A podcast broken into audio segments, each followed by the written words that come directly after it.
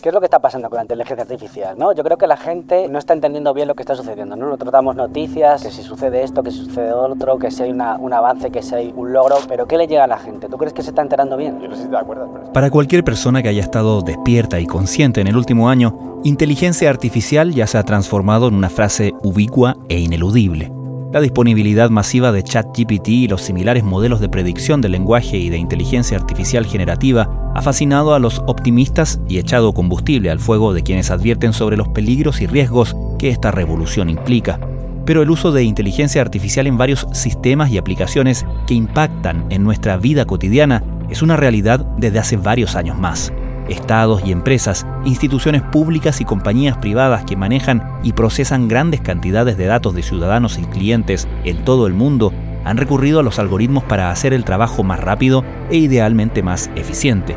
Sistemas de salud, de educación, de reclutamiento de personas, de financiamiento desde programas internacionales hasta préstamos personales, de seguros privados y de sistemas de bienestar estatales, incluso sistemas de administración de justicia y de vigilancia e investigaciones policiales recurren a estas herramientas y seguirán haciéndolo. Y no se trata solo de países del mundo desarrollado. En un planeta interconectado e impactado por instituciones y corporaciones globales, pocos ciudadanos pueden decir hoy que al menos sus datos no han sido procesados por un algoritmo. Sin embargo, muchos pueden decir que ignoran cuánto, en qué ocasiones y con qué consecuencias. Y cuando ya se ha demostrado tantas veces que los sistemas de inteligencia artificial son susceptibles a repetir los prejuicios y reproducir las inequidades de los humanos, este puede ser un problema grave. Es precisamente el punto que varios expertos y activistas en todo el mundo han levantado para demandar mayor transparencia y regulación en la materia. En Chile, quienes han liderado este trabajo son los especialistas tras el proyecto Algoritmos Éticos, Responsables y Transparentes del GovLab de la Universidad Adolfo Ibáñez. Ahí, entre otras iniciativas, han recopilado información sobre los sistemas de soporte o de tomas de decisiones automatizadas que han sido o están siendo utilizadas por instituciones públicas en Chile para poner esa información a disposición de la ciudadanía y de estimular a las instituciones públicas a innovar. Si bien es importante la educación y la concientización como para que exijamos nuestros derechos, hay una simetría de poder y de información tan importante entre los que implementan la inteligencia artificial y los usuarios, que somos todos nosotros, que en realidad el problema, la forma de resolverlo va por el lado de que las instituciones implementen modelos de responsabilidad, medidas para hacer esto de manera ética. María Paz Hermosilla, directora del GovLab de la UAI, explica los alcances e importancia de avanzar hacia una mayor transparencia y gobernanza en esta materia. Además, adelanta detalles de la visita y la exposición en Santiago el próximo martes 5 de diciembre del periodista Daniel Howden, experto en investigación de riesgos en la implementación de algoritmos e inteligencia artificial, que llegará a Chile invitado por el proyecto Algoritmos Éticos de la UAI con apoyo del Banco Interamericano de Desarrollo, BID. En este capítulo también escucharemos algunas intervenciones de Howden correspondientes a la entrevista que publicaremos este fin de semana en la tercera sábado. Desde la redacción de la tercera, esto es Crónica Estéreo. Cada historia tiene un sonido. Soy Francisco Aravena. Es jueves 30 de noviembre.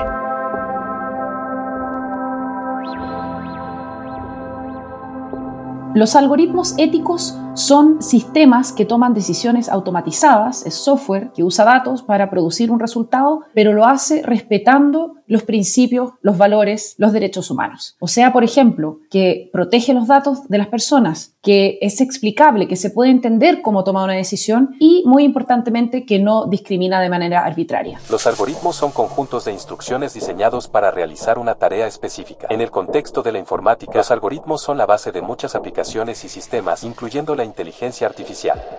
Hablemos del proyecto Algoritmos Éticos. ¿Cómo lo han bajado ustedes este principio? Bueno, el proyecto Algoritmos Éticos se trata de experimentar qué significa llevar a la práctica estos principios como más abstractos de privacidad, transparencia, no discriminación, responsabilidad. Entonces, hemos experimentado esto en proyectos reales del sector público y hemos, a partir de esas experiencias, creado guías, herramientas, regulaciones que son extrapolables y que pueden ser usadas por otras organizaciones para poder implementar la inteligencia artificial de manera responsable. Es una alianza público-privada, está dirigida por la Universidad Adolfo Ibáñez con el apoyo en su primera fase del Banco Interamericano del Desarrollo y ahora en su segunda fase con eh, financiamiento de la Agencia Nacional de Investigación y Desarrollo ANID. Y participan una serie de organismos públicos y también privados. Funcionan siguiendo una serie de pasos bien definidos que permiten procesar y analizar datos de manera eficiente. Estos pasos pueden incluir la recopilación de datos, la selección de características relevantes, el análisis y la clasificación de los datos y la toma de decisiones. ¿Cuánta conciencia de la importancia de tener estos principios a la hora de aplicar la tecnología, de aplicar algoritmos, has encontrado en el sector público en general? Hemos encontrado una buena recepción de estos principios en el sector público, de este proyecto de algoritmos éticos, porque los principios de ética de datos, de ética de la inteligencia artificial, se parecen mucho, ¿no es cierto?, a los principios generales como de administración pública. Y en ese sentido, la probidad, la transparencia, la no discriminación son cosas que el, funcionario público entiende. Si bien al principio se, se ve como algo lejano esto de la inteligencia artificial o la ciencia de datos, cuando uno lo va aterrizando a casos de uso, les resuena mucho y y es parte un poco de su vocación de servicio público y de trabajar por el bien común, el hacer que las tecnologías respeten los derechos humanos, que tomen en cuenta las necesidades de las personas y se implementen de una buena manera. Así que sí hemos encontrado que, un, que si bien es un tema desconocido, una vez que uno lo presenta, eh, sí hay una adopción y un interés importante por parte de los funcionarios públicos. A través de la exposición a grandes conjuntos de datos, los algoritmos aprenden patrones y relaciones entre los datos, lo que les permite tomar decisiones más precisas y eficientes. María Paz, ¿crees que la manera en que la inteligencia artificial se ha puesto más de moda, por así decir, producto de estos modelos tipo ChatGPT de predicción del lenguaje, de inteligencia artificial generativa, que han hecho que la gente interactúe más y tenga la inteligencia artificial más en la conciencia en los últimos meses, ni siquiera ha pasado un año. ¿Crees que beneficia también la consideración, la conciencia de la importancia de preocuparse de estos temas que son, por así decir, menos sexy, pero que tienen que ver con cómo interactuamos o podemos interactuar con algoritmos cotidianamente, incluso sin saberlo? Sí, yo creo que ha sido de gran utilidad en el sentido de que una parte importante de poder hacer inteligencia artificial responsable es poder evangelizar, que te escuchen, que te presten atención y en el fondo el hecho de que el chat GPT y los modelos de lenguaje acercan la tecnología hacen que esto sea un tema menos extraño. Entonces, cuando uno viene a plantear de que esto hay que hacerlo de manera responsable, al menos hay un primer entendimiento de qué es la cosa que estamos hablando, que es la inteligencia artificial y yo diría que nos ha, ha dado, nos ha abierto muchas vitrinas, nos ha permitido explicar mucho más y en realidad eso ha sido muy beneficioso para el proyecto y para todas las actividades que estamos haciendo de, impulsar el uso responsable y alineado con los derechos humanos, que es muy importante. La atención de la prensa y no solo de la prensa, sino también de otras organizaciones que nos invitan a presentar ha, ha crecido exponencialmente. O sea, realmente se, se nota mucho la diferencia pre-chat GPT y post-chat Internacionalmente, María Paz, hemos conocido y desde hace tiempo varios ejemplos de algoritmos aplicados en distintas reparticiones y servicios públicos, eh, estaciones de policía, incluso reclutamiento eh, laboral, sistemas de entrega de subsidios en otros países, etcétera, donde se han evidenciado los problemas con los que se suele advertir respecto del uso de algoritmos a este nivel que tienen que ver con la reproducción o principalmente con la reproducción de los prejuicios humanos, pero y en cierto sentido aumentados. ¿Cuánto usamos actualmente en nuestro país este tipo de algoritmos sin que lo sepamos en términos del público general? Oye, eso es una pregunta difícil de contestar porque no, no han habido estudios que, que, nos permitan aproximarnos tanto, o sea, al menos en el sector privado, en el sector público, nosotros hemos estado estudiando hace, hace ya más de dos años el uso que el sector público hace de algoritmos y de inteligencia artificial y tenemos una plataforma que se llama algoritmospúblicos.cl en donde ustedes pueden entrar y buscar distintos casos implementados en la administración pública. Pero aún así, eso no es un catastro de todo el uso, son los casos que nosotros nos vamos enterando y respecto de los cuales hay información pública. Entonces, ahora tenemos 75 ejemplos y ahora durante este mes estamos subiendo otros 25, o sea, vamos a superar los 100 sistemas diferentes implementados en todas las áreas de la política pública. Pero a nivel privado es difícil saber. Uno puede asumir, ¿no es cierto?, que a veces hay sistemas automatizados, pero, por ejemplo, en todo el mercado laboral de contrataciones, yo como hace tiempo que no he buscado trabajo, por ejemplo, no he tenido la experiencia de si saber si están revisando los CV de manera automatizada o si te hacen grabar una entrevista que luego se analiza automáticamente. O sea, eso en otros países se está viendo, por ejemplo, que se está usando mucho y que los postulantes se adaptan y empiezan a, tratar de jugarle al algoritmo porque saben que el algoritmo es el primer filtro para entrar en un proceso laboral. Hmm. Entonces, nos faltan ese tipo de estudios en Chile, en realidad, Francisco, para poder contestar tu pregunta, al menos hacia el sector privado. La entrevista laboral de Hyuan Chi, de 20 años, la transportará al futuro. Al otro lado hay una inteligencia artificial que decidirá si es la candidata adecuada. Es interesante el ejemplo que pones de los reclutamientos de personas, de los headhunters, por varias cosas. Uno, porque para que uno trate de justamente jugar bien el juego, tiene que saber de qué se trata el juego. O sea, tiene que saber que la empresa que está buscando a alguien está usando estos sistemas, ¿no? En ese sentido, hay un requerimiento de información o de, o de transparencia a las que me imagino una empresa privada no necesariamente está obligada a informar. Y por otro lado, si consideramos que las principales empresas de headhunting que operan en nuestro país son empresas internacionales, uno bien puede pensar que ya lo están ocupando, ¿no? Así es, yo creo que hay que asumir que esto está ocurriendo especialmente en empresas grandes que tienen volúmenes de postulantes muy altos y la nueva ley de protección de datos que ahora está ¿no es cierto? en su tercer trámite viene con una cláusula que nos va a permitir tener mayor transparencia de estos procesos porque en el artículo 8 bis dice que las decisiones automatizadas que afecten de manera importante a las personas que tengan un impacto relevante, no, recuerdo el lenguaje jurídico exacto, pero más o menos es de ese, tenor, van a tener que eh, transparentarse de que son automatizadas. Entonces, es de esperar de que esa reforma legal habilite este derecho a una explicabilidad y en ese sentido el derecho es a que te expliquen la lógica de la decisión. Entonces, ya tendría que ser 100% transparente si hay filtros automatizados, por ejemplo, en las contrataciones. Y esto es algo que en otros países existen. O sea, tú tienes que tomar las palabras que están en la descripción del cargo y ver que tu currículum tenga esas mismas palabras. Muchos postulantes ya están haciendo eso porque si tú no haces eso, tu currículum jamás va a pasar el filtro. Muéstranos que sabes trabajar en equipo y danos un ejemplo concreto. Durante dos meses trabajé con seis personas en tres universidades diferentes. La empresa detrás del software, Mosiker, explica cómo funciona. Como en las interacciones humanas, la voz y las expresiones faciales son decisivas. Analizamos el sonido, el nivel del contexto y también la precisión de la expresión.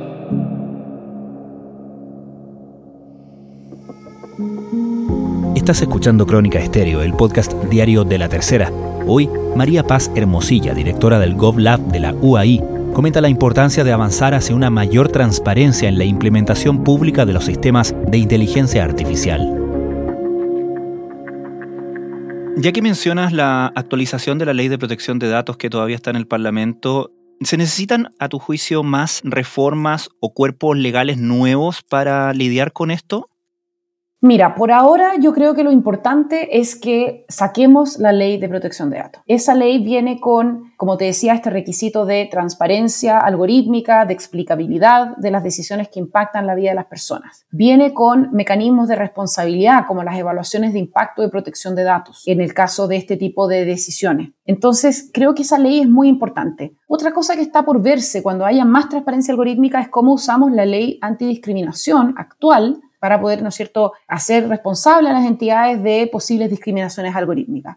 Yo sé que se está discutiendo en el Congreso una legislación, nosotros como GovLab hemos estado participando, pero sentimos que primero hay que poner las bases de la casa, el cimiento de esta, esta casa que estamos construyendo y el cimiento es la protección de los datos personales. Entonces, aprobándose esa ley, implementándose, porque va a haber dos años para implementar, debiéramos avanzar bastante. Y eh, sí hay regulaciones sectoriales específicas, por ejemplo, salud, que habría que revisar porque una preocupación que yo tengo es que se estén implementando sistemas tipo como que funcionan como dispositivos médicos, pero que no están siendo chequeados con el mismo rigor que se chequea un dispositivo médico en Chile. Sistemas de asistencia al diagnóstico, sistemas de asistencia al tamizaje o triage. Yo creo que es muy importante que ese tipo de sistemas estén de acuerdo a la regulación médica que yo no domino tanto, pero, pero ahí yo también veo un espacio de preocupación y donde pudiéramos empezar a avanzar más rápido. Una receta de cocina es un algoritmo. El input son los ingredientes, el output es la cena terminada y de nuevo el algoritmo indica cómo pasar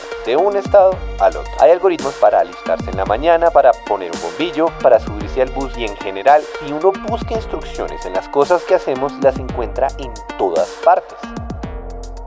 Y a propósito de eso, ¿cómo estamos, a tu juicio, de capital humano justamente para tener este tipo de controles, de consideraciones, incluso para incorporar estas consideraciones dentro de la legislación? Estoy pensando no solamente en los profesionales, sino que en la conciencia de que se necesitan eh, ciertos criterios y cierto expertise para operar con este tipo de cosas en distintos ámbitos. Mencionaba recién el ámbito de la salud, eh, el ámbito del trabajo, etcétera. No, tenemos mucho trabajo por delante en el sentido de, incorporar, por ejemplo, en las mallas, ¿no es cierto?, de los programas existentes, estas temáticas. Uno ve, el otro día leía que no sé qué carrera de medicina ya estaban enseñando un ramo de inteligencia artificial. En el fondo, esto tiene que integrarse en distintas carreras y estamos recién partiendo. O sea, yo creo que en la Universidad Adolfo Ibáñez sí hemos integrado ética de datos en todos los programas que tienen que ver con eh, la ciencia de datos, así que en ese sentido estamos aportando, pero es algo que se requiere muchísimo y mucha también educación profesional. Yo creo que tenemos que avanzar bastante en concientización y en educación. Ahora sí, Chile tiene una sólida base de, ¿cierto? de, universidades que han producido ingenieros y, abogados y, y profesionales de buen nivel, que después pues incluso salen al extranjero y que los contratan otra, otros países, entonces también es una industria muy competitiva donde hay una fuga de talento, que también es algo a considerar. Así que yo creo que tenemos buenos insumos, pero necesitamos incorporar estas materias más masivamente a todo nivel para poder tener el talento humano y por supuesto tomar el talento que tenemos y llevarlo a través de educación ejecutiva o cursos de actualización al nivel que se requiere. I'm really excited about coming to Chile because I'm aware that in Chile there has been some real work put in to trying to reach out to public agencies, have those kinds of conversations about building ethical considerations into the phase of adoption of algorithmic and automated decision making systems. María Paz, ustedes están eh, organizando para la próxima semana el Seminario Internacional Inteligencia Artificial Responsable, una oportunidad para la innovación. Y cuentan con un invitado bastante relevante en este tema que estamos hablando, que es Daniel Howden, que ha hecho justamente investigaciones respecto del uso de algoritmos en servicios públicos, ¿no?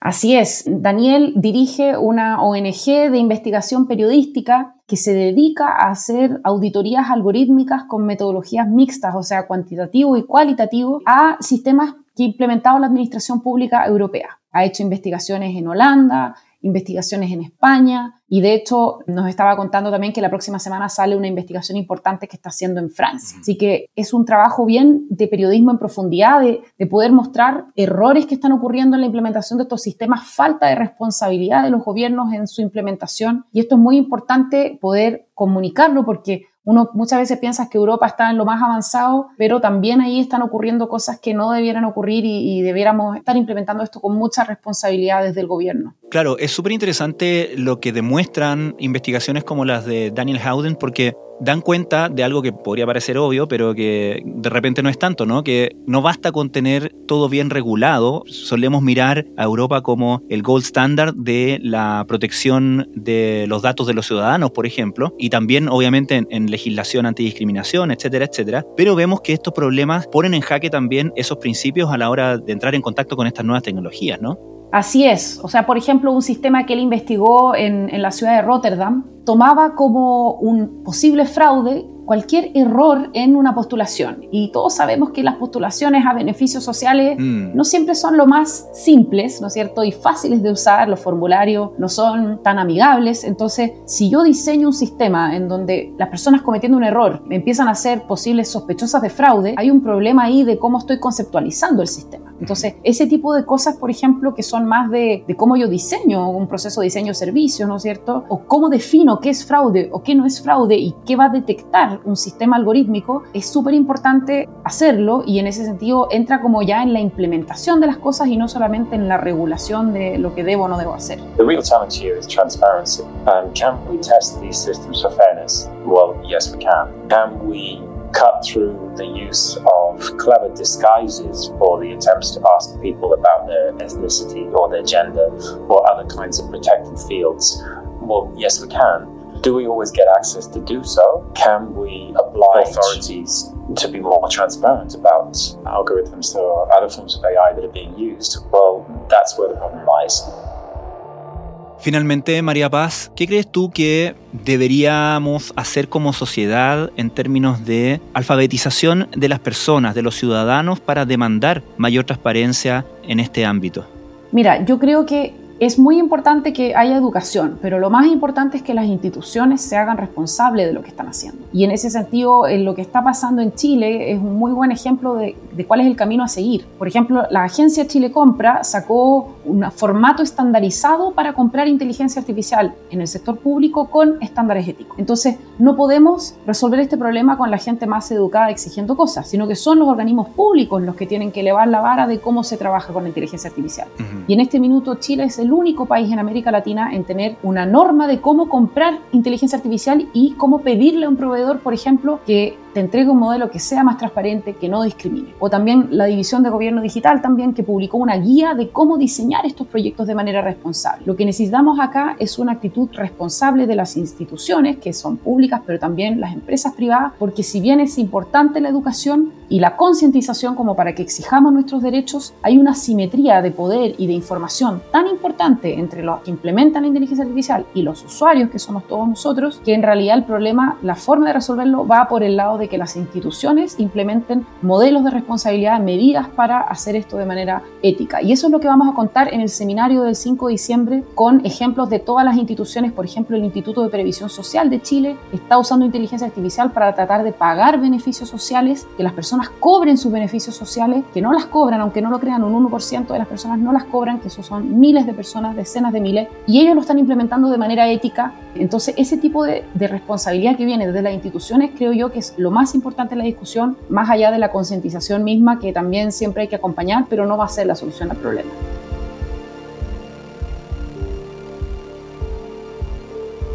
María Paz Hermosilla, muchísimas gracias por esta conversación. Gracias a ti, Francisco, por interesarte en este tema y por darnos una ventana para poder amplificar la importancia de que estos sistemas de inteligencia artificial se usen de manera responsable y protegiendo los derechos de todos y todas los habitantes de este país.